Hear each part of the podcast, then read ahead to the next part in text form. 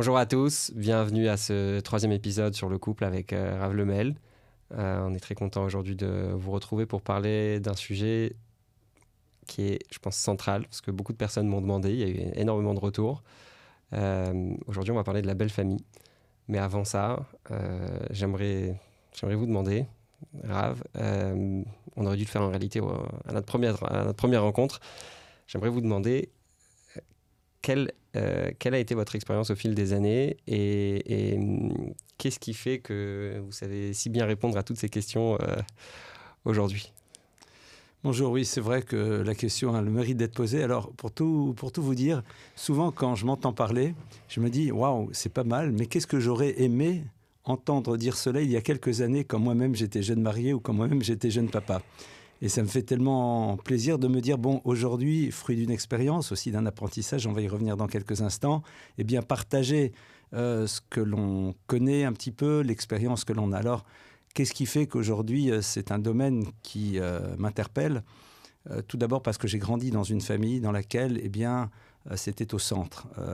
mes parents, mon père Zichron Livrachad, mémoire bénie, ma maman, eh bien, était une adresse vers toutes celles et tous ceux qui avait besoin euh, évidemment d'accueil et de reconfort, mais aussi d'une écoute, et plus que d'une écoute. Et à partir de cela, cette idée qu'on peut et on doit aider les autres, eh bien, a fait partie un petit peu de ce à quoi j'étais biberonné dans mon enfance. Mmh. Et puis par la suite, dans le monde de l'étude, dans le monde de la yeshiva, vous avez des maîtres. Et vous savez, la relation à un maître, c'est pas juste entendre une parole, c'est s'imprégner de son savoir qui se véhicule à travers son vécu. Et donc, cette chance d'avoir pu observer, découvrir ce qu'étaient véritablement des familles, et ça, c'est un plus extraordinaire. Et puis par la suite, l'étude évidemment des livres du Ravolbe, du Aléchour, Ravolbe qui était un des plus grands maîtres contemporains et qui a beaucoup, beaucoup approfondi tout l'univers du travail sur soi, de la connaissance de soi et donc de facto de tout ce qui va se jouer à l'intérieur de la famille.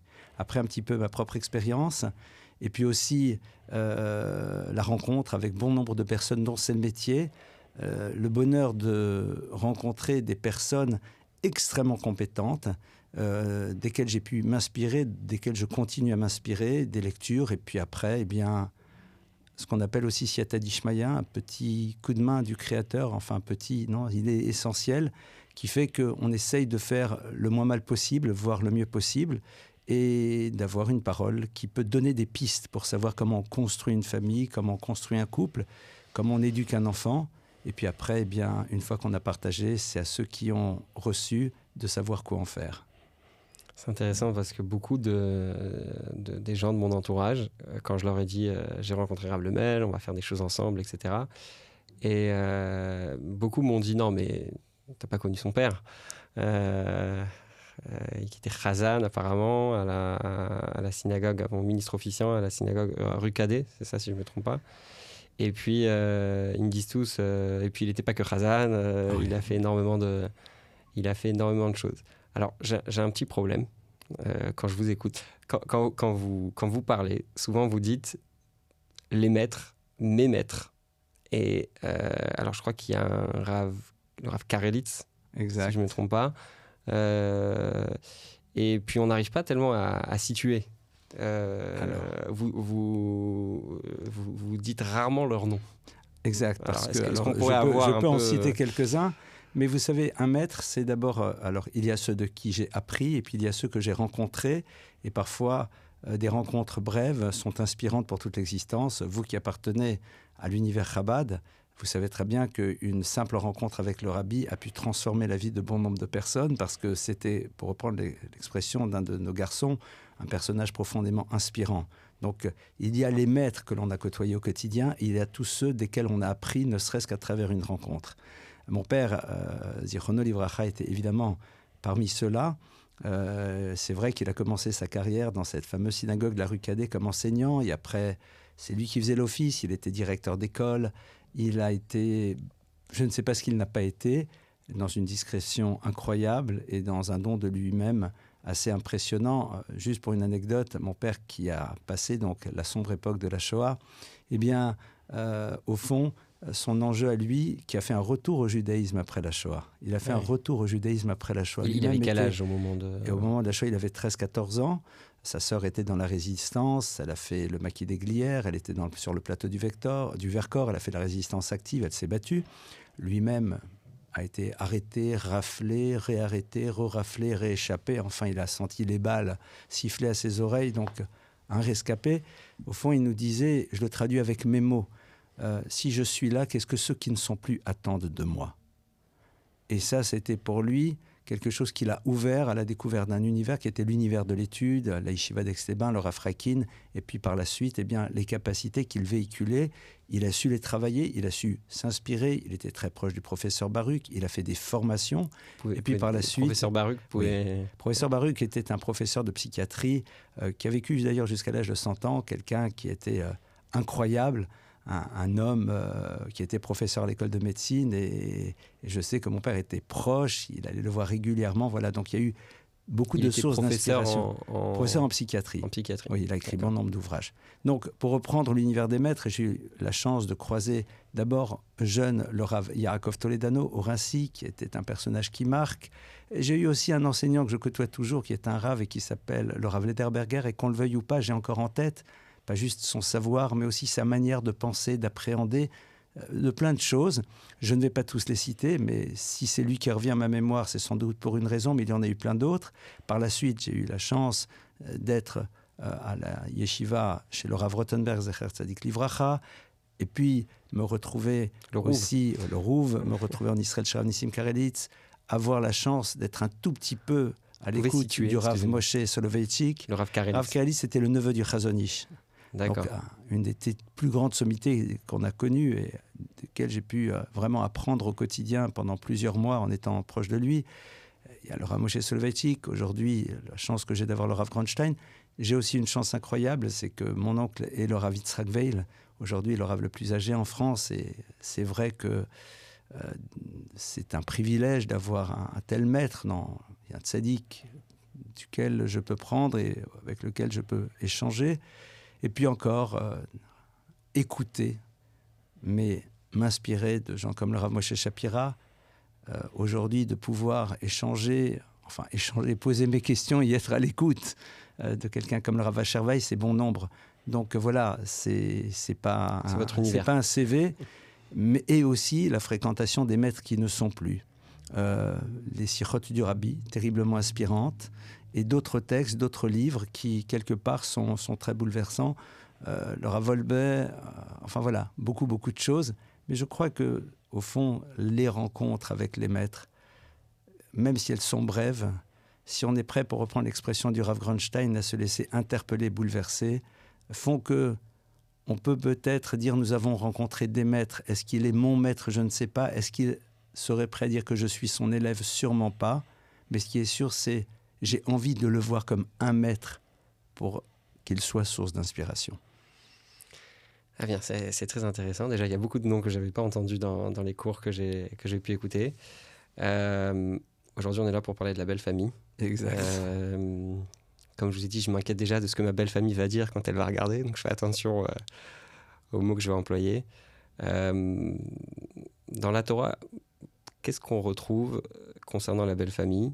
Et et quel message on peut en tirer de façon globale. Avant de rentrer dans, le, dans les détails, euh, on va parler de, de façon globale. On dit toujours que le, le Rambam, quand on étudie Mishneh Torah, puis chez, chez, Chabad, on étudie ça tous les jours, donc on voit ça euh, constamment.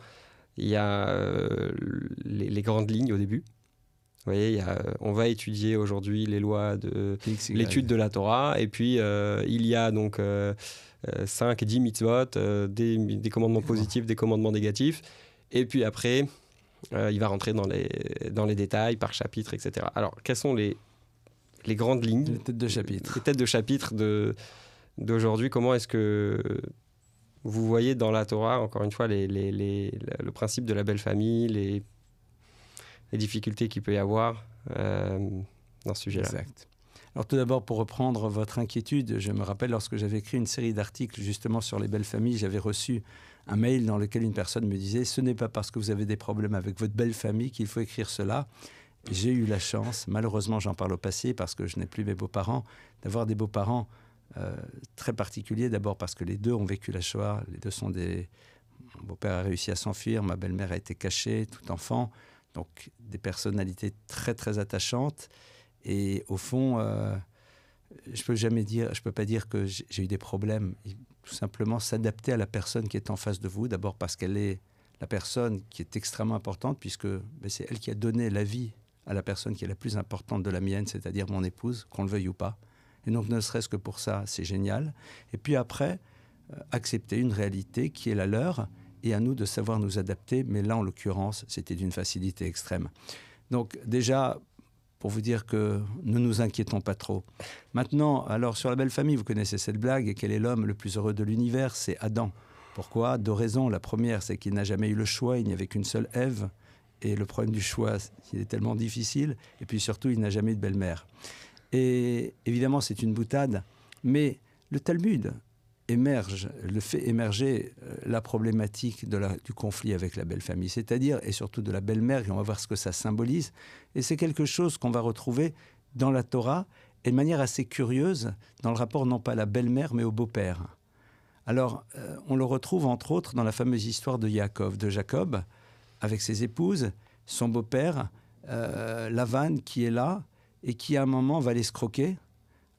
Pour différentes raisons, Jacob va réussir malgré tout à émerger euh, de cette escroquerie sans perdre de trop, voire même s'enrichir. Et on va voir qu'il y a un conflit. Il y a un conflit, mais un conflit larvé, un conflit dans l'univers d'abord du non-dit, puisque vu de l'extérieur, a priori, euh, on est dans le respect des règles. Mais par derrière, il y a des choses qui sont beaucoup plus subtiles qui se passent. Pas inintéressant de voir que le beau-père de Jacob s'appelle Lavan, qui en hébreu veut dire blanc. Mais vous savez qu'en hébreu, avec les lettres, vous pouvez constituer d'autres mots. Et Lavan, si vous prenez ces trois lettres, vous, faites vous les mettez à l'envers, vous avez, fait le, vous avez le mot naval, qui veut dire dégoûtant.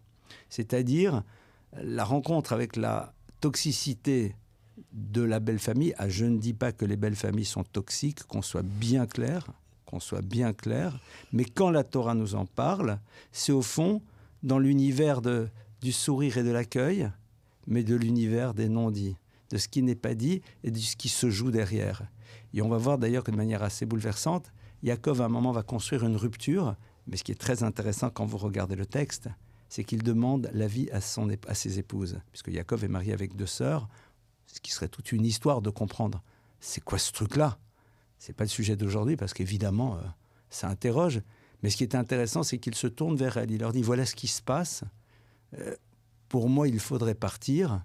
Et elles vont abonder dans son sens. Donc c'est intéressant de voir qu'à un moment, il va y avoir la solidarité du couple face ici à une toxicité de belle famille euh, qui est bien présente dans le texte, dans lequel, au fond, euh, il y a une forme d'instrumentalisation du gendre. C'est-à-dire le gendre est là, on va en profiter, mais quelque part, euh, il n'est pas à l'intérieur, il est à l'extérieur. C'est pas vraiment la famille, c'est la pièce rapportée. C'est intéressant de voir qu'on retrouve un petit peu ça, en tout cas, euh, dans ce texte. Il y a d'autres exemples, évidemment, mais dans lesquels il y a d'autres enjeux, comme vous, on le citait tout à l'heure en off, vous parliez de Shaoul, de David, où là, il y a des problématiques autres de la relation au pouvoir. Mais là, c'est vraiment la problématique dans la famille en tant que telle. C'est intéressant parce que quand, dans la dans la dans la loi juive, on parle de, de, la relation de la belle famille, on a souvent ce sujet qui revient de la belle-fille avec sa belle-mère. Euh, vous savez, il y a l'interdit de Yichud, de se retrouver euh, seul, isolé avec, euh, avec le sexe opposé. On n'a pas droit. Un homme ne peut pas se retrouver seul avec une femme dans une pièce, et même parfois avec deux femmes. Mais s'il s'agit d'une belle fille avec sa belle-mère, eh bien, on n'a on pas de problème à ce moment-là. et puis dans la Torah, ce qu'on retrouve, et j'ai jamais réalisé cette, cette, différence, puisque je crois que la, la, maman de Rachel est partie. D'ailleurs, Rachi nous dit que quand Rachel rencontre Yaakov, elle court chez son père, alors que euh, Rivka était partie chez sa mère. Parce que Rachel n'avait pas de, maman, et c'est pour ça qu'elle va, raconter à son, à son père. Euh, c'est plus souvent en général, enfin, à ma connaissance, belle, euh, belle-mère, belle-fille. je lisais un, Je lisais un ouvrage la semaine dernière pour préparer un petit peu ce qu'on allait discuter aujourd'hui. Et puis, il y avait tout un chapitre. Il ne parlait que de la belle-fille. Kala, ça, s'appelait Kala Vachamota, donc belle-fille et, et belle-mère. Et je me disais, bon, bah, apparemment, pour lui, les gendres n'ont pas de problème. Euh, il y avait toutes sortes de, conseils intéressants, mais c'est vrai qu'on parle plus en général de la belle-mère et de la belle-fille. Exact. Alors tout d'abord, pour reprendre un petit peu le début de votre propos, pour expliciter un petit peu ce que vous avez amené sur ces fameuses lois donc de Yichut, c'est-à-dire l'interdiction de s'isoler avec une personne de sexe opposé dans un cadre complètement fermé dans lequel il pourrait potentiellement se passer des choses un peu plus borderline. C'est vrai que la loi juive dit que si une belle-mère et une belle-fille se trouvent ensemble dans la même pièce avec un étranger, symboliquement, ils pourraient presque passer la nuit ensemble dans cette chambre d'hôtel, il ne se passera rien, parce qu'on ne peut pas imaginer que ces deux femmes, euh, ensemble, euh, pourraient se retrouver à, faire... il y a aussi l'idée que l'une racontera forcément ce qu'elle a vu de l'autre. Voilà, c'est-à-dire que quelque part, alors ça semblera peut-être un peu complexe pour les auditeurs, et les personnes qui voient ce podcast, parce qu'au fond, si on n'étudie pas véritablement ces lois, a priori, elles peuvent nous sembler un petit peu surprenantes. Serait-ce à dire que l'être masculin serait un animal qui, face à une situation euh, où potentiellement il pourrait passer à l'acte, ne saurait se retenir Il y a quelque chose, je pense, de beaucoup plus subtil et de beaucoup plus profond qui se joue ici sur ce que veut dire véritablement la relation. Mais ce n'est pas le sujet. Ce qui est sûr, et vous avez amené, si vous le voulez, parce que sinon ça pourrait paraître extrêmement réducteur, et je peux l'entendre. Donc il faut absolument comprendre qu'est-ce qui se joue là-dedans, parce que sinon ça serait vraiment réduire l'humain au féminin et au masculin comme étant une forme de somme d'hormones qui ne serait pas capable de se gérer dans certaines situations, euh, ce qui est complètement faux. Et j'ose espérer.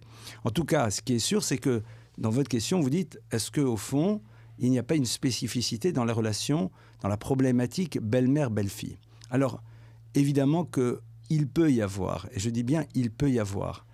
Et la première raison peut-être serait de non pas cette rivalité, mais de cette interrogation sur la place qui est nôtre par rapport à quelqu'un vis-à-vis duquel on sait investir ou vis-à-vis duquel on va s'investir. Qu'on le veuille ou pas, la mère s'est investie sur l'enfant. D'abord, elle l'a porté. Porter un enfant, c'est renoncer à quelque chose de soi-même. Alors je vais prendre un exemple qui vous fera sourire. Euh, vous ferez plus le 100 mètres en 12 secondes, 7. Bon, je pense que la moyenne des gens le font en plus pendant quelques mois. Pourquoi? Parce que tout simplement, mon corps a besoin de mes énergies pour donner la vie. Et ça, c'est quelque chose d'incroyable. Nous, les hommes, on ne réalise pas ce cadeau que donne le féminin à l'humanité en renonçant un moment à une dimension d'elle-même pour amener la vie. Donc il y a déjà eu un don, un don euh, qui a eu lieu pendant le moment où l'enfant est en train de grandir. Et puis par la suite, cet investissement maternel, qu'on le veuille ou pas, même si nous, les pères, on se doit d'être là. Et la première chose qui doit être présente, c'est notre présence à côté de nos épouses respectives, évidemment, un investissement bien concret parce que l'enfant a été conçu par deux. Eh bien, quelque part, il faut qu'on soit les deux là, mais il y a une relation quand même particulière. Et cette femme qui arrive va, elle, s'investir vis-à-vis de son conjoint. Et on espère que ça sera dans l'autre sens, évidemment. Hein. On n'est pas du tout dans le euh, l'homme euh, au centre et puis le, le féminin à son service. Il ne s'agit pas de ça. Mais elle-même aura ce désir de lui donner les moyens d'être heureux. Et évidemment, lui aussi en aura la responsabilité. Seulement, on a ici une femme en face qui a tout fait pour. Et quelque part, c'est tout l'enjeu de la reconnaissance. C'est-à-dire, est-ce qu'à un moment, il ne va pas oublier ce que je lui ai donné? Parce que quelqu'un va lui donner, et au fond de moi-même, je suis peut-être profondément heureuse de voir qu'il y a cette femme qui va à un moment continuer de donner à ce fils ce que je lui ai donné. Et lui m'a donné en tant que mère, ne serait-ce que sa reconnaissance, et lui, j'ose espérer, si je l'ai bien éduqué, j'ose espérer qu'elle a bien éduqué, va lui donner évidemment de son côté tout ce dont elle a besoin pour se sentir heureuse. Ça serait un aller-retour, sinon ça serait du n'importe quoi. Mais, et c'est pour ça que peut-être il y a ici une forme d'anxiété, euh, comme si il pouvait y avoir une oubli du fils par rapport à la mère et l'investissement, tellement, tellement il va être nourri de ce que son épouse lui donne. Et c'est la raison pour laquelle j'ai l'impression, en tout cas, que pour déminer la problématique relationnelle belle-mère-belle-fille, il faudrait d'abord que le gendre, donc le fils, se rappelle que l'expression de la reconnaissance vis-à-vis de ses parents et plus particulièrement de sa mère doit continuer à exister de manière constante. Parce que si aujourd'hui il est là, c'est parce qu'elle lui a donné les moyens de le devenir dans l'immense majorité des cas. Et la belle-fille aussi doit ressentir qu'au fond, ce mari qu'on espère merveilleux, exceptionnel, avec tous les défauts normaux qu'on a, sinon ça serait pas rigolo, quelque part, il est le fruit d'un investissement de ce couple et plus particulièrement de cette femme. Si cette notion de reconnaissance existe, évidemment que ça n'empêchera peut-être pas nécessairement des micro-tensions, mais elles ne seront que l'expression de moments, mais pas du tout de quelque chose de plus profond. Ça sera plus, j'ai envie de dire, conjoncturel que structurel. L'idée, c'est qu'il n'y ait pas de tension structurelle dans la relation, mais conjoncturelle, ça peut exister comme dans toutes relations humaines, sauf si on a appris à être de vrais adultes, mais ça déjà c'est un autre sujet. Est-ce qu'il n'y a pas... Euh, a pas de place pour la fameuse phrase de la Torah Alken, ya Azov Ish, et Aviv et Timo euh, C'est la raison pour laquelle un homme doit abandonner son père et sa mère. Euh, à un moment donné, alors là, vous avez parlé beaucoup du lien que les enfants doivent avoir avec leurs parents et que la belle-fille et le gendre doivent avoir, comme, doivent avoir comme reconnaissance envers leurs beaux-parents. J'entends bien tout ça, mais forcément, il y a bien un moment où, euh, si vous voulez, on prend ses affaires et euh, on part de la maison de ses parents pour s'installer. Euh, d'ailleurs, ce serait intéressant qu'on parle des, des, des, familles qui habitent chez leurs parents. ce que, ce que j'ai Tanguy en couple. ce que, ce que moi, ce que j'ai lu sur le sujet, mais euh, encore une fois, c'est des, informations que j'ai lues dans un livre. Et puis, bon, comme je vous ai dit, j'ai pas, pas retrouvé l'idée du gendre et ça m'a un peu euh, déplu. Euh, elle est où la, la rupture? Elle est où la C'est où C'est à quel endroit qu'on dit bon stop, stop je, je, suis chez moi, je prends mes décisions, je, je, vais, je vais un peu loin, hein, j'essaye de, de, provoquer un petit peu des, des, des, idées intéressantes parce que finalement c'est ce que les gens ils nous disent. Euh, c'est intéressant de voir les, les, les, les, les, idées, les grandes lignes, etc. Là, j'aimerais qu'on rentre un peu plus dans, dans, du tarless, dans du concret. je ne suis pas celui qui vous donnera des recettes, parce que je ne suis pas un adepte des recettes, mais on va essayer de, creuser un petit peu ce que vous venez d'évoquer. Tout d'abord, vous avez cité, en effet, fort bien, ce fameux verset dans lequel la Torah nous dit Alken Azov ish et aviv etimo. C'est la raison pour laquelle l'homme abandonnera littéralement et aviv, et son père veut etimo et sa mère. Si on voulait faire l'exégèse du verset dans les détails, ça prendrait beaucoup trop de temps. Et donc, on va juste s'arrêter sur le concept. La notion d'abandon peut être lue de différentes manières. Le terme de Azov, c'est aussi Azov ta Azov, c'est aussi aider. Il y a quelque chose d'assez particulier dans ce terme, c'est qu'en hébreu, vous savez que l'hébreu est une langue assez incroyable, les termes supportent plusieurs sens. Et Ozev, c'est à la fois abandonner, et Azov ta Azov imo, c'est aussi cette notion d'aider l'autre. Donc il y a quelque chose d'assez intéressant de voir que dans l'abandon, c'est l'aide. Pourquoi? Parce que je vous laisse maintenant rejouer votre histoire, qui est celle du couple et celle des deux éléments qui constituent le couple, c'est-à-dire d'un homme et d'une femme, parce que vous avez besoin d'être moins parent, vu que maintenant je construis mon histoire. Traduction. On est homme, femme, épouse, époux, mère et père. Pendant toute une période de notre vie, on va l'être juste un, après deux et après trois. Et puis à un moment, on va être beaucoup moins deux que trois et un. Pourquoi? On va être moins parents. Je crois que j'ai dit dans le désordre, mais ça ne dérange pas. On va être moins parents parce que tout simplement les enfants ont grandi et commencent à s'assumer et construisent leur propre histoire et on va se retrouver beaucoup plus fortement époux, épouse et homme et femme, c'est-à-dire avec un projet personnel qui ne passe pas juste à travers le prisme de l'éducation ou du couple.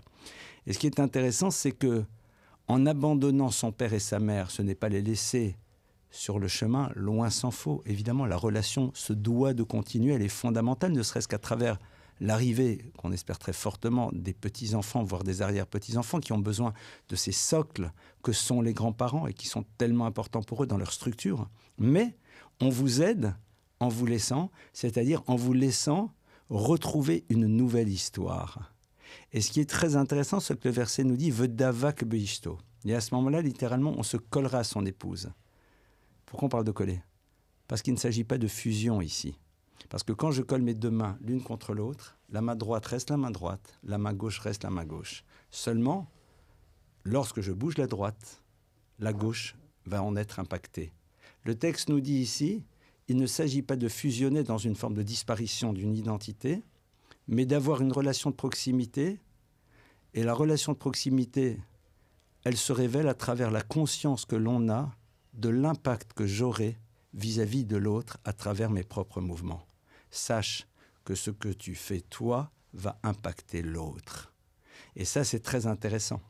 Parce que au moment où on nous dit laisse tes parents vivre leur histoire beaucoup plus qu'ils ne pouvaient le faire jusqu'à présent, parce que là, ils étaient beaucoup plus en tant que parents, on te dit, et toi, ton histoire, il faut que tu comprennes qu'elle se construise sur cette conscience de l'impact que tu auras dans la vie de l'autre à travers tes propres mouvements d'existence.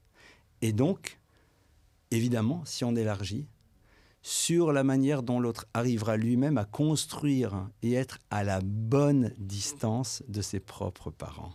Être à la bonne distance. C'est un enseignement d'ailleurs que j'avais entendu justement d'un de mes maîtres, mais là je vais le citer, du Rav Grunstein, qui disait que au Sinaï, lorsque l'on reçoit la Torah, Dieu dit attention, il y a un périmètre de sécurité, c'est-à-dire il faut être à la bonne distance, pas trop proche, pas trop loin.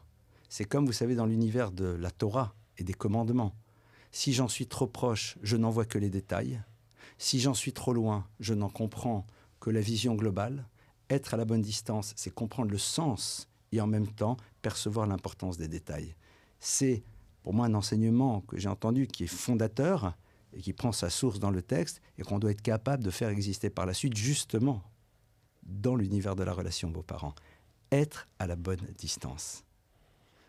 Et ça, c'est en effet, euh, ça ne peut se faire que justement si le couple existe en tant que couple. Si le couple existe en tant que couple, alors on se positionne en tant que couple face aux parents. Et souvent, c'est ce que je dis aux personnes, je dis, mais vous devez partir à la rencontre de vos belles familles respectives en tant que couple nous allons aller chez tes parents. Nous savons que tes parents, sur certaines choses, n'aiment pas que ceci, ou ont tendance à faire ceci, ceci, cela, etc. C'est leur vie, c'est leur histoire.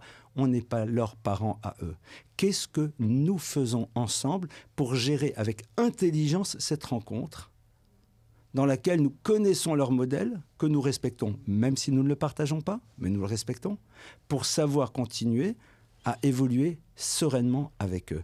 Quand justement, c'est pour ça que ce lien Vedavak Beishto, si vraiment il y a cette réunion de couple, avec cette définition du couple tel que je l'ai proposé, tel que la Torah nous le dit, moi je ne fais que mhm. retraduire avec des mots ce que le texte nous dit, à ce moment-là, c'est génial, parce qu'on arrive en couple, face au monde, face, mais pas dans un face-à-face de fight, dans un face, dans une confrontation au sens noble du terme aux belles familles, et en couple, on décide comment on va gérer avec intelligence ces rencontres, ces échanges et tout ce qui va autour.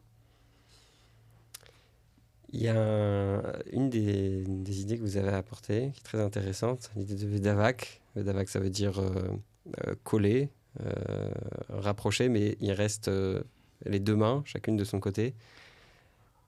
J'avais lu une fois justement dans un. J'ai vu que ça vous avait plu. Ah, j'ai remarqué. Ah.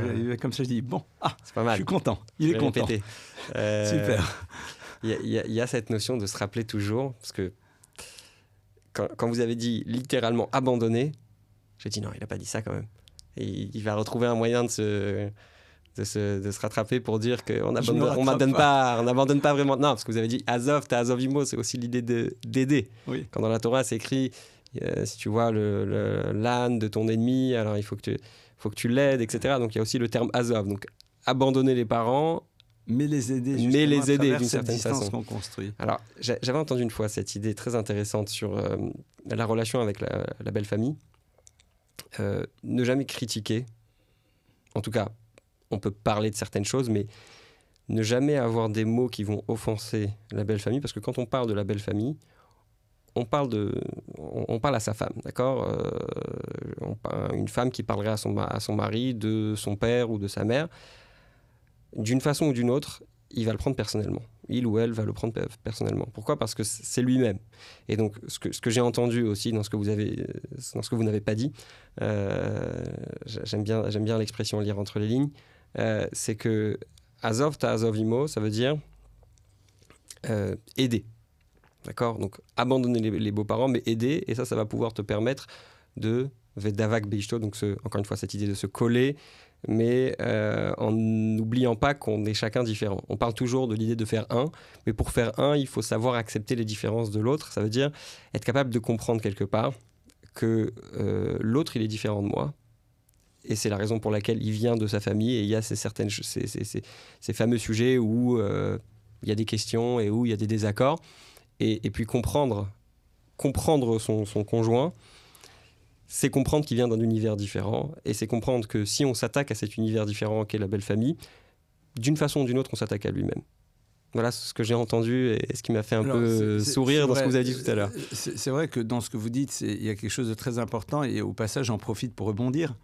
Euh, au fond, et ça c'est plus dans l'univers de la psy, on en parle beaucoup et nos maîtres en parlent aussi avec une autre terminologie, euh, c'est que construire un couple, c'est s'inscrire dans ce qu'on appellerait un conflit de loyauté. Parce que, qu'on le veuille ou pas, on a envie d'être loyal avec son propre modèle. Chez nous, chez nos parents, on a fait comme cela. Et chez ses parents, on a fait comme cela. Il va falloir qu'on trahisse. J'utilise volontairement ce terme qui peut être entendu de manière très violente, parce que la trahison, c'est quelque chose d'ultra lourd. Trahir, c'est un moment ne pas se sentir obligé de valider un système en le répétant à nouveau. Et ça, c'est sans doute un point extrêmement important. Euh, qui a des incidences qui va au-delà de la problématique de la belle famille, qui a des incidences au niveau du religieux, qui a des incidences au niveau du rituel, qui a des incidences au niveau de l'éducation des enfants, de plein de choses. On a le droit de ne pas reproduire, même si l'autre traduit cette non-reproduction comme étant une forme d'invalidation, qui parfois est une invalidation. Oui, en effet, des fois, c'est que une invalidation. Des fois. Nos parents sont, peut-être, se sont peut-être trompés. C'est possible. Et donc, merci, bienvenue au club des gens normaux, qui ne peuvent pas être dans la perfection absolue. La question, elle est de savoir, est-ce que cette double trahison, on peut la construire ensemble? C'est-à-dire, je n'ai pas besoin d'être loyal par rapport à mon système, ni toi non plus, parce que construire une histoire nouvelle, ne veut pas invalider nécessairement l'histoire ancienne. Et je prends des exemples très concrets. Non, mais chez nous, les enfants, ils ont toujours fait ceci, ceci, cela, et c'est vrai. Mais les enfants ont grandi il y a 30 ans, dans un autre univers, avec un autre modèle. Vous savez, ces gens qui disent oui, non, mais à notre époque, je leur dis, il n'y a pas de problème. Je fais exactement comme vous voulez à votre époque, mais on fait tout comme à l'époque. Hein. Donc on enlève le portable, on enlève la télé, on enlève tout. Hein. On ne peut pas à un moment dire on est dans un monde A, mais on veut fonctionner comme dans un monde euh, B. On ne peut pas. Et ça, c'est vrai que ça va être un point important pour construire une relation saine dans le couple. C'est-à-dire ne pas se sentir obligé de part et d'autre de valider un système passé en le reproduisant. C'est la raison pour laquelle je fais cette parenthèse dans le rapport au religieux, dans le rapport à ce qu'on appellerait la pratique il ne faut pas que l'on assimile la pratique à l'univers parental. Parce que si à un moment on a besoin de prendre de la distance par rapport à l'univers parental, alors on le fera en mettant de côté leur pratique religieuse. Ce qui serait dommage, parce que cette pratique, ce n'est pas leur identité, c'est la relation qu'on a avec le Créateur, avec notre foi. Mais ça, c'est encore un autre sujet, clairement, qui mériterait d'être développé en tant que tel. Donc voilà, il y a aussi ces choses, ces éléments qui se jouent et sur lesquels on se doit de réfléchir et de travailler. De nouveau, comme on disait en, amont de cette émission, de savoir réfléchir sur ces problèmes en amont. C'est-à-dire que le couple y réfléchisse déjà dès le début comment nous allons faire. Le nous est génial. Si le couple est capable de parler dans le terme de nous, même si c'est dire nous avons une difficulté, c'est top. Ça veut dire qu'il y a un couple qui se présente avec une difficulté par rapport à une situation dans laquelle l'un ou l'autre peut avoir une responsabilité plus grande ou des belles familles, ok, d'accord. Mais c'est le couple qui se présente, qui se confronte en tant que couple à cette difficulté, et je vous garantis, ça change tout. Tout à l'heure, je disais, euh, il y en a qui sont que dans la dans l'invalidation. Certains, ils ont une mauvaise expérience avec leurs parents ou avec euh, leurs professeurs et ils disent, moi, je ferai pas comme ça. Et ils font, ils font différemment juste pour dire, juste pour aller. Euh, on existe à travers ce que l'on n'est pas. Euh, voilà, c'est plus pour être. Euh, pour être en désaccord que c'est plus pour le contre que pour le pour. Ça peut arriver parfois qu'il y ait des, des, couples qui travaillent pour qui travaillent en famille. Et à part ça, je, je, je, tiens à préciser autre chose, c'est que on a beaucoup parlé de beau-père, belle-mère, parents. Il y a aussi les, beaux-frères, les belles-sœurs surtout dans l'univers religieux où on a, des, Dieu merci, des familles nombreuses. Euh, et puis, il peut y avoir des, des, différents, dans, encore une fois, dans les coutumes. Dans, euh, j'ai eu cette, euh, cette réaction dernièrement quand ma fille, elle, elle m'a fait remarquer un comportement d'un enfant à l'école. Et elle me disait, elle a fait telle et telle chose, je ne vais pas rentrer dans les détails. Et puis elle me dit, et puis je lui dis, bon, écoute, chacun ses, ses coutumes. Elle me dit, non, mais elle est comme nous. Euh, elle était Lubavitch, alors euh, il fallait qu'elle se comporte comme euh, nous on se comportait. Et puis j'étais dans la, dans la question de, de savoir, ok, qu'est-ce, qu'on, qu'est-ce, que, qu'est-ce, que je, qu'est-ce que je vais lui dire? Et je lui dis, écoute, chacun il fait à sa façon. Et en tout cas, nous, on, nous on fait comme ça. Notre éducation, dans cette famille, on fait comme ça. Et puis il y a aussi cette difficulté au sein même de, de la famille, les belles-sœurs, les beaux-frères, les cousins, les cousines comment est-ce qu'on est parfois différent, d'accord, surtout dans le domaine de la religion, sans être, euh, être en désaccord, sans être désagréable? Comment est-ce qu'on arrive à se démarquer quelque Alors, j'ai l'impression que cette problématique n'existe pas nécessairement que dans l'univers des familles nombreuses. Hein. Dès le moment où vous avez une rencontre entre deux êtres différents, vous avez une potentialité de conflit qui existe. Mmh. C'est vrai que plus vous avez de monde, plus vous avez ce type de potentialité qui va en se développant si on réfléchit quelques instants au fond, qu'est-ce qui se joue dans l'univers familial? C'est ce qui s'est joué d'abord dans l'univers du couple, c'est-à-dire d'avoir une réponse récurrente à la question suivante, quelle est ma place et qu'est-ce que je représente? Or souvent, on va constater que les conflits ne sont qu'une forme d'appel masqué à une réponse sur une question que l'on n'a pas exprimée, mais que l'on aimerait bien que l'autre comprenne en me donnant raison face à l'autre, tu es en train de me signifier que j'ai une place et que j'ai de l'importance. Moi, j'adore quand les enfants se disputent, parce qu'ils règlent leur compte quand ils sont petits. Parce que quand ils le font en tant qu'adultes, c'est beaucoup plus complexe, surtout si vous avez des conjoints qui s'en mêlent. Et c'est vrai que parfois c'est hallucinant. Vous avez envie de dire aux gens, mais vous n'êtes pas un petit peu frappé euh, Gentiment, hein euh, Quand vous étiez petit, vous n'êtes pas fait la tête. C'est dommage. Parce que quand vous le faites à 11, 12, 13, 14, 15 ans, une fois qu'on a réglé, on a réglé les choses. Souvent, ce qui se passe, c'est qu'il y a eu des familles dans lesquelles il y a des non-dits, des familles dans lesquelles la problématique des préférences était là. Et il suffit qu'un conjoint ait vécu ça dans son histoire et donc traduit ce qui se passe euh, vis-à-vis de ses beaux-parents comme étant la réédition de sa propre histoire. Regarde, tes parents, quand ils nous ont invités, ben, euh, ils n'ont pas sorti le service. Hein. on a mangé dans les assiettes. J'ai entendu des choses hallucinantes, d'accord? Pour le service, c'est pas le plus grave que j'ai entendu. Non, mais, non, mais ce que je veux dire par là, c'est que la personne se, se, saisit de quelque chose pour pouvoir à un moment exprimer ce qu'elle vit, ce qu'elle ressent et sa difficulté. Et je trouve ça assez impressionnant. C'est-à-dire que là, nous, on a tendance à dire ça va, t'exagères. Il faut dire, mais c'est vrai, tu as raison. Et comment toi, tu l'as vécu?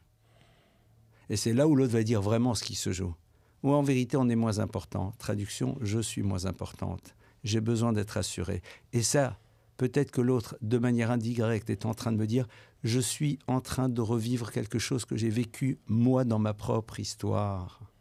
Et là, face à cette situation dans laquelle il se trouve que c'était parents, j'ai l'impression de rejouer à nouveau la même histoire et de me retrouver de nouveau devant cette question lancinante à laquelle je n'ai pas de réponse réelle si vraiment j'ai une importance. Parce que que ta mère sorte le beau service, je le traduis dans mon système, je vaux la peine. Je vaux la peine pour qu'on puisse faire un effort pour moi.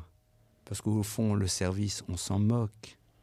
Et si vous prenez les choses de manière factuelle, la personne ne saura pas quoi vous répondre. C'est là où la crise commence. Vous dire, ça va, t'exagères, et alors, ta vie, nous a fait pourtant un saumon royal.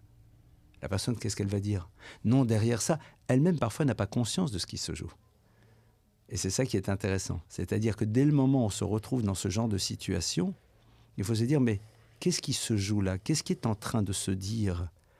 L'événement, ce n'est pas l'événement en tant que tel qui veut dire quelque chose. C'est qu'est-ce qu'il est en train de traduire pour la personne qui est en train de le vivre difficilement. Après, évidemment, vous avez clairement des belles familles toxiques. Des personnalités qui considèrent que c'est elles qui dirigent point barre. Et que les enfants doivent être soumis, quels qu'ils soient, à leur propre volonté. J'ai envie de dire qu'on est face à des pathologies et parfois la réponse c'est courage fuyant. Il y a en effet, malheureusement, et ça fait beaucoup de peine parce que quel dommage. Quel dommage de passer à côté de quelque chose qui est beau et harmonieux. Je ne vais pas faire de la petite prise unique en essayant d'expliquer pourquoi des adultes peuvent se comporter encore pire que des enfants, parce que ce n'est pas le sujet. Mais... Et donc, chacun est un cas d'espèce. Ce qui est sûr, c'est que j'ai l'impression que dans le monde des belles familles et des, des, des, des, gendres et des belles filles, il faut travailler en tant que couple, en tout cas, puisqu'on se passe du côté du couple, sur cette solidarité, sur se sentir bien ensemble et être dans l'acceptation d'un modèle de fonctionnement, comme je l'ai dit tout à l'heure. En tant que beau-parent, je racontais une, anecdote personnelle. Quand nous avons eu avec mon épouse le bonheur de fiancer notre premier enfant, et c'est intéressant, vous voyez même cette terminologie, nous avons fiancé notre enfant, c'est intéressant. Eh bien, mon épouse m'a dit, j'ai un cadeau à te faire. Ah bon, moi j'étais super content, on adore les cadeaux. Et puis le cadeau arrive, et vous savez, c'était quoi? Un rouleau de scotch. Et elle me dit, maintenant, point à la digne. Nous devenons des beaux-parents, nous répondrons aux questions qui nous sont posées. Nous sommes des ressources. Alors bien sûr, si notre belle-fille commence à donner le biberon par l'oreille, on se réservera cette liberté, même si elle ne nous pose pas la question, de lui dire, tu sais, certains considèrent que si on met le biberon en bouche, c'est peut-être mieux. Mais en dehors de ce genre de situation, en dehors de ce genre de situation où il y a, je pense qu'il y a un devoir d'ingérence, le reste, mais c'est leur vie mais ça leur appartient. C'est leur histoire. Et même si parfois on est en train de bouillir, et de se dire, hein, si on leur a fait confiance pour construire un couple, on doit leur faire confiance pour savoir comment on le construit. Surtout quand on a l'habitude de donner des conseils et de parler de ces sujets. Ah, dans tous les domaines. Ah oui, mais il faut, il faut savoir un moment. Mais pour tous les parents, on est ressources. Et je crois que quand justement vous respectez vos enfants, c'est là où ils sont justement intéressés à venir vers vous et à nous de savoir leur dire, si tu me demandes mon avis, j'ai l'impression que, et non point d'être dans le directif et l'impératif, mais justement de montrer que nous sommes ressources, nous avons une vision, mais que le choix leur appartient. Je crois que c'est une des bases qui permet d'avoir des relations sereines et tranquilles. Et plus le couple des beaux-parents travaille sur leur relation amoureuse, qui est là et qui sans arrêt peut se développer, mieux ils arrivent à se confronter à l'univers de leur gendre et de leur belle-fille, parce que eux-mêmes n'existent pas juste dans leur rôle de parents, mais existent profondément dans leur couple, et c'est ça au fond qui donne ce socle qui permet une relation qui, en tout cas on l'espère, pourra construire de très belles choses. Pour continuer sur ce qu'on avait dit au départ euh, avec la vanne, euh, vous avez dit quand on est face à des personnes toxiques, courage, fuyons. Ça me fait penser un peu à Yaakov, euh, quand il demande d'ailleurs à, Rachel et Léa qu'est-ce qu'on fait? Elles lui disent euh, Hallo Nochriot, on était considérés comme des étrangères, il nous a vendus. Enfin, la vanne, c'est le, le, Je sais pas, le pervers narcissique, je sais pas exactement ce que ça veut dire, mais bon, c'est employé dans tous les. Dans tous les de partout aujourd'hui. tous les magazines à la mode. Voilà. le nombre de personnes qui viennent et qui vous font des diagnostics, j'adore. Ah, je suis marié avec un pervers narcissique. Vous êtes psychiatre? C'est difficile. J'adore. Non, mais j'ai lu hein, sur Internet, hein, bien sûr. Comment reconnaître les dix, les dix méthodes pour. Euh, c'est ce qui marche aujourd'hui. Il faut donner les trois choses pour reconnaître. Euh, donc, on a parlé de, euh, de la reconnaissance. La reconnaissance que doivent avoir les époux face à leurs parents respectifs et face à leurs beaux-parents. Vous avez parlé des familles toxiques, ou dans ce cas-là, il faut s'enfuir. Euh, se mettre à la bonne distance. Se mettre à la bonne distance. Alors, bon, c'est. En fait, euh, ce que j'ai remarqué, c'est que vous n'aimez pas parler de choses euh, concrètes, de dire par exemple, ah, je vais dire des choses bêtes, ne viens pas le dimanche, ne passe pas ah, Shabbat chez eux. Si vous me demandez comment ça doit se traduire, je veux bien le faire, mais je fais le pari de l'intelligence de celles et de ceux qui nous écoutent pour savoir comment le traduire dans le monde du réel. Mais au contraire, vous avez raison. Euh, quelque part. Je vais vous donner un exemple très simple. Euh, par exemple, si je peux me permettre, en fait, on a tellement l'habitude, et, je comprends très bien votre, votre méthode, on, a tellement l'habitude d'entendre parfois même des rabbins qui disent si tu entends ça, alors il faut pas que tu ailles chez eux Shabbat à la maison, il faut, faut, couper les téléphones à partir de, de 22h et machin. Et en réalité, il y a autant de réponses que de couples. Et, le problème, c'est que si tu vas dire à tel couple, euh, tu vas donner le mauvais médicament euh, à une personne qui a une pathologie complètement différente.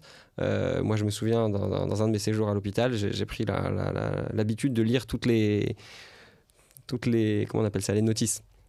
Mmh. Et puis, je tombe sur une notice où il se trouve que le médicament qu'on m'a donné est contre-indiqué pour la pathologie que j'avais.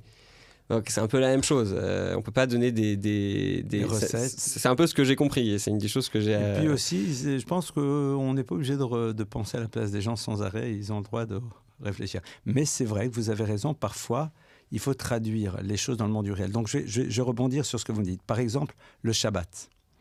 Le Shabbat, certains couples, ben, un Shabbat chez, dans une famille, le Shabbat dans l'autre. Un, un, un, un. Et chez vous, à quel moment? Et ça, ça serait intéressant de dire voilà on fait un Shabbat chez nous, un Shabbat chez vous, un Shabbat chez eux, un Shabbat chez nous. Alors moi, je suis beaucoup plus radical. Hein. Moi, je dis en moyenne pas plus qu'un Shabbat toutes les six semaines chez les belles familles. Mais bon, je veux pas ah, qu'on instrumentalise. Des... Oui. Non, quand les gens me disent pourquoi surtout au début, pour que le couple ait le temps de se construire. Maintenant, ceux qui décident d'y aller tous les Shabbats, Mazel Tov, c'est très bien. Je ne veux pas qu'on instrumentalise mes propos en disant le mail il a dit, donc euh, il faut qu'on fasse comme ça. Qu'on soit bien clair, je le signifie.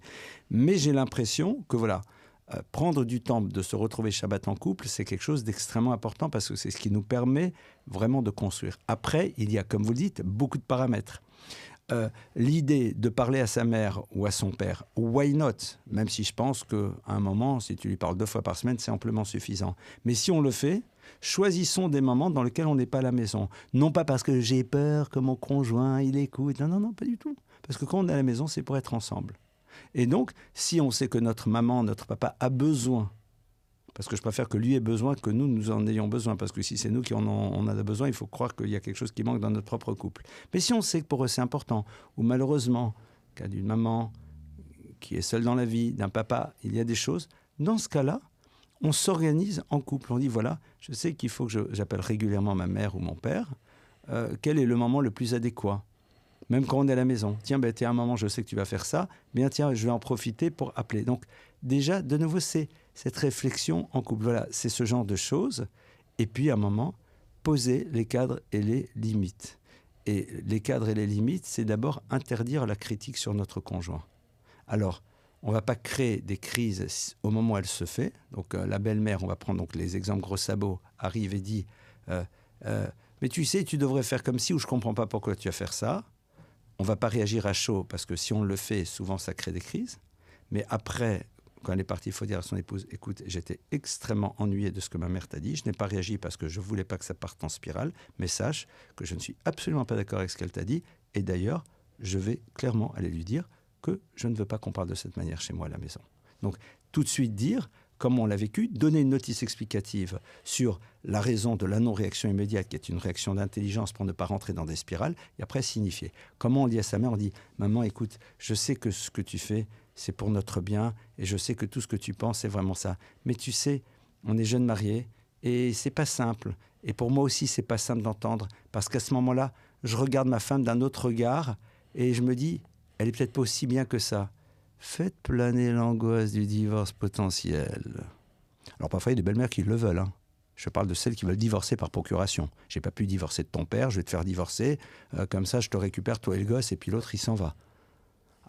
On a de tout. On m'a dit dernièrement, dans la majorité des cas, c'est parce que le beau-père ou la belle... Bon, après, les gens... Ils, euh, J'aime pas les majorités, mais ça existe. Les divorces par procuration, c'est-à-dire de, de, parents qui soutiennent leur enfant pour les amener vers le divorce, pour récupérer l'enfant, les petits-enfants, et puis à un moment, et c'est une manière parfois de faire ce qu'on n'a pas réussi à faire soi-même.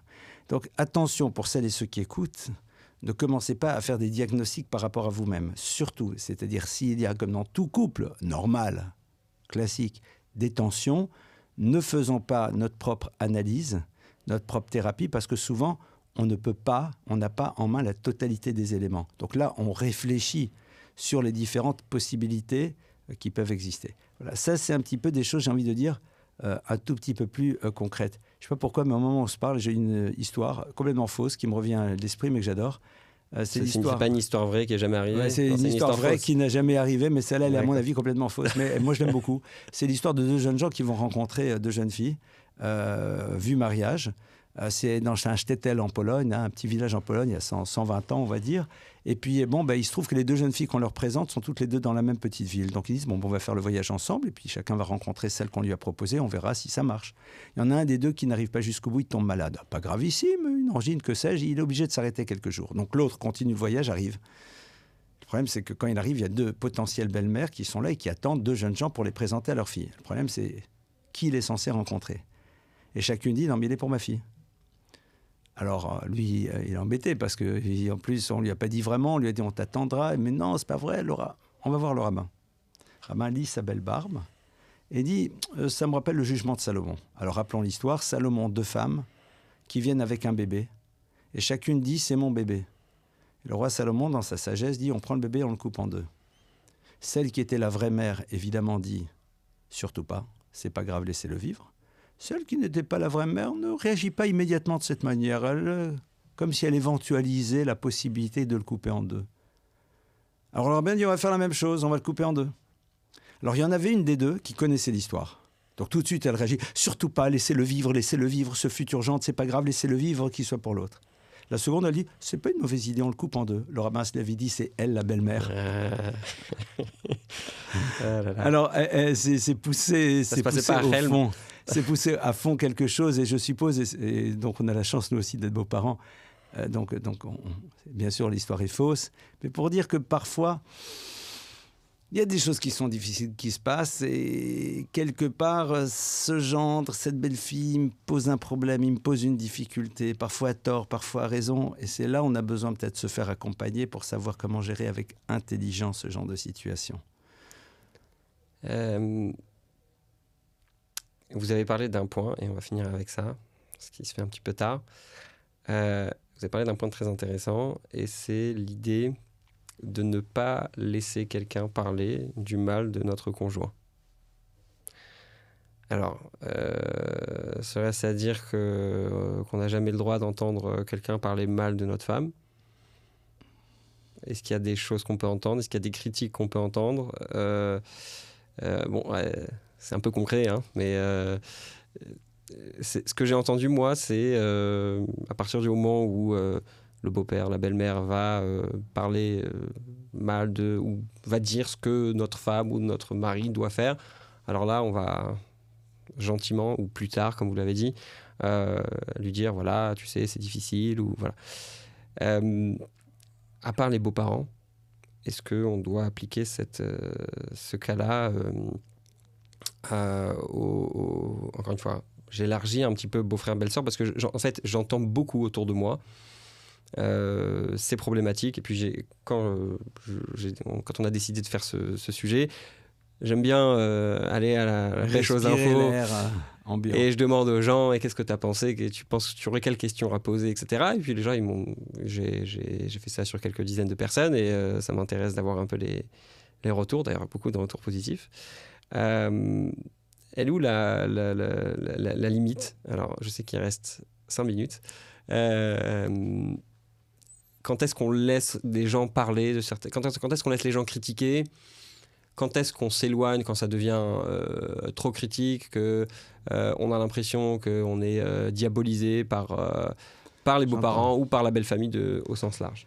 Alors, euh, tout d'abord, lorsque quelqu'un vient vous parler de quelque chose de négatif d'une autre personne, rappelons-nous qu'il y a les lois de la médisance, d'accord? Mais si la personne vient et nous dit, voilà, tu ne te rends pas compte, ceci, moi j'ai l'habitude, en tout cas, grâce à Dieu, j'ai jamais entendu des personnes venir me raconter ça à l'intérieur de ma propre structure familiale, mais euh, je dis, mais pourquoi tu as le besoin de me dire ça? Pourquoi tu as besoin? D'accord? Parce que, au fond, s'il me le dit, c'est que sans doute il pense que c'est nécessaire que je le sache. Donc, d'après lui, pourquoi il est nécessaire que je sache? Je crois qu'on peut parler parfois de quelque chose qui est du domaine du dysfonctionnement à partir du moment où il y a une question qu'on s'est posée, mais pourquoi j'ai besoin de le lui dire? Et surtout, est-ce qu'il y a ici quelque chose de profondément bienveillant? Le profondément bienveillant, c'est pas dire je te dis ça pour ton bien. Qu'on soit bien clair. Parce que tu sais pas ce qui est pour mon bien.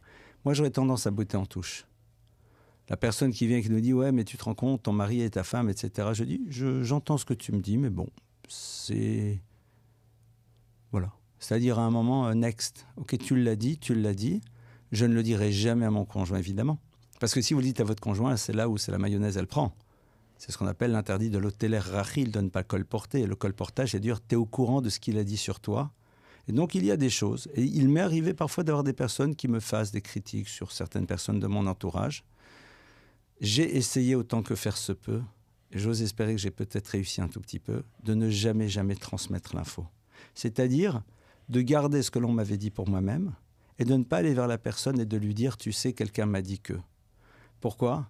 D'abord, ça fait de la peine, ça altère la relation et souvent, ça ne fait pas évoluer les choses.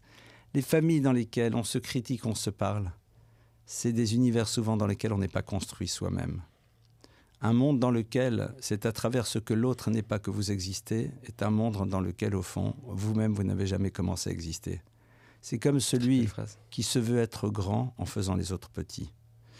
Alors, évidemment, vous n'allez pas le dire à l'autre, mais je crois que ce qui serait intéressant, et quelque part, moi, c'est ce qui m'agite aujourd'hui, c'est de dire aux gens, mais construisons-nous nous-mêmes. On a tellement de belles choses à découvrir sur le travail effectué par rapport à nous-mêmes dans l'existence. C'est tellement merveilleux. Au fond, c'est ce qui est source d'harmonie et de bien-être réel à l'intérieur de nous. Et les autres, et je crois que c'est un très bel enseignement, pas je crois, c'est un très bel enseignement du rabbi. Le rabbi donnait cet enseignement, entre autres. Il disait à quelqu'un qui un jour s'est retrouvé dans un hôpital pour une raison X, Y, Z avec un enfant, lui dit, mais, alors je traduis avec mes mots bien sûr, il dit, quand on est quelque part, eh bien, c'est une proposition qui nous est faite pour savoir gérer quelque chose d'autre. Si je suis dans une belle famille, c'est que c'est une proposition qui m'est faite.